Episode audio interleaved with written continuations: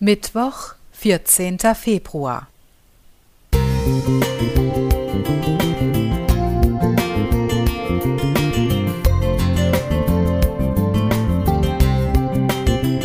Ein kleiner Lichtblick für den Tag.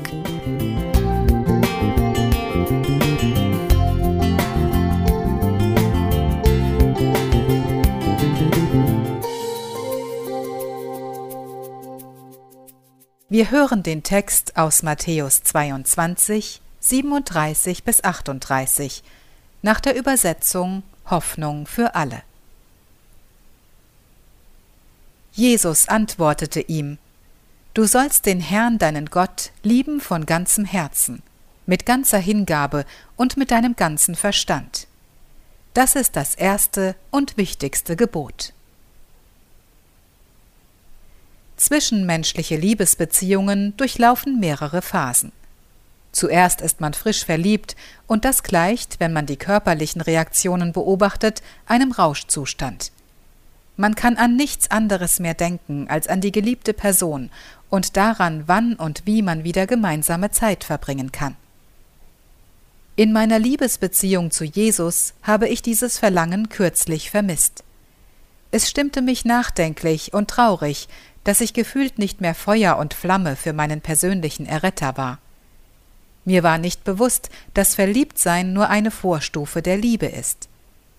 Verliebtsein und Liebe sind grundverschieden. Wenn die Beziehung länger anhält, gewöhnt sich der Körper an die Rauschzustände und die Euphorie nimmt ab. Aus blindem Verliebtsein wird eine reifere Beziehung, und das lässt sich auch in Körper und Gehirn nachweisen. Jetzt sprechen wir von Liebe.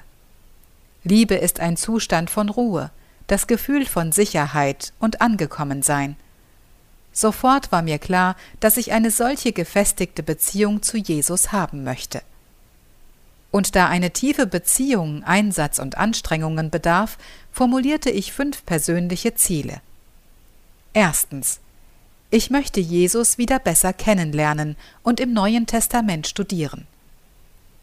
Ich möchte neue Erkenntnisse über Gott gewinnen. Zweitens. Ich will mich jeden Tag mit meinem Erlöser treffen und bewusst Zeit mit ihm verbringen.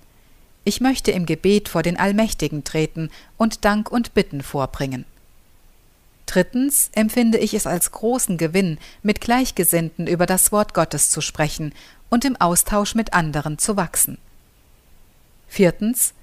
Ich versuche, besondere Momente mit Jesus zu haben und besuche inspirierende Gottesdienste. Der letzte und fünfte Punkt meines Vorhabens betrifft das Hören christlicher Musik. Sie füllt mein Herz und begleitet mich durch meinen Alltag. Das bereichert mein Leben. Nichts will ich lieber, als meinen Herrn und Gott von ganzem Herzen, mit ganzer Hingabe und mit ganzem Verstand zu lieben. Lea Helmrath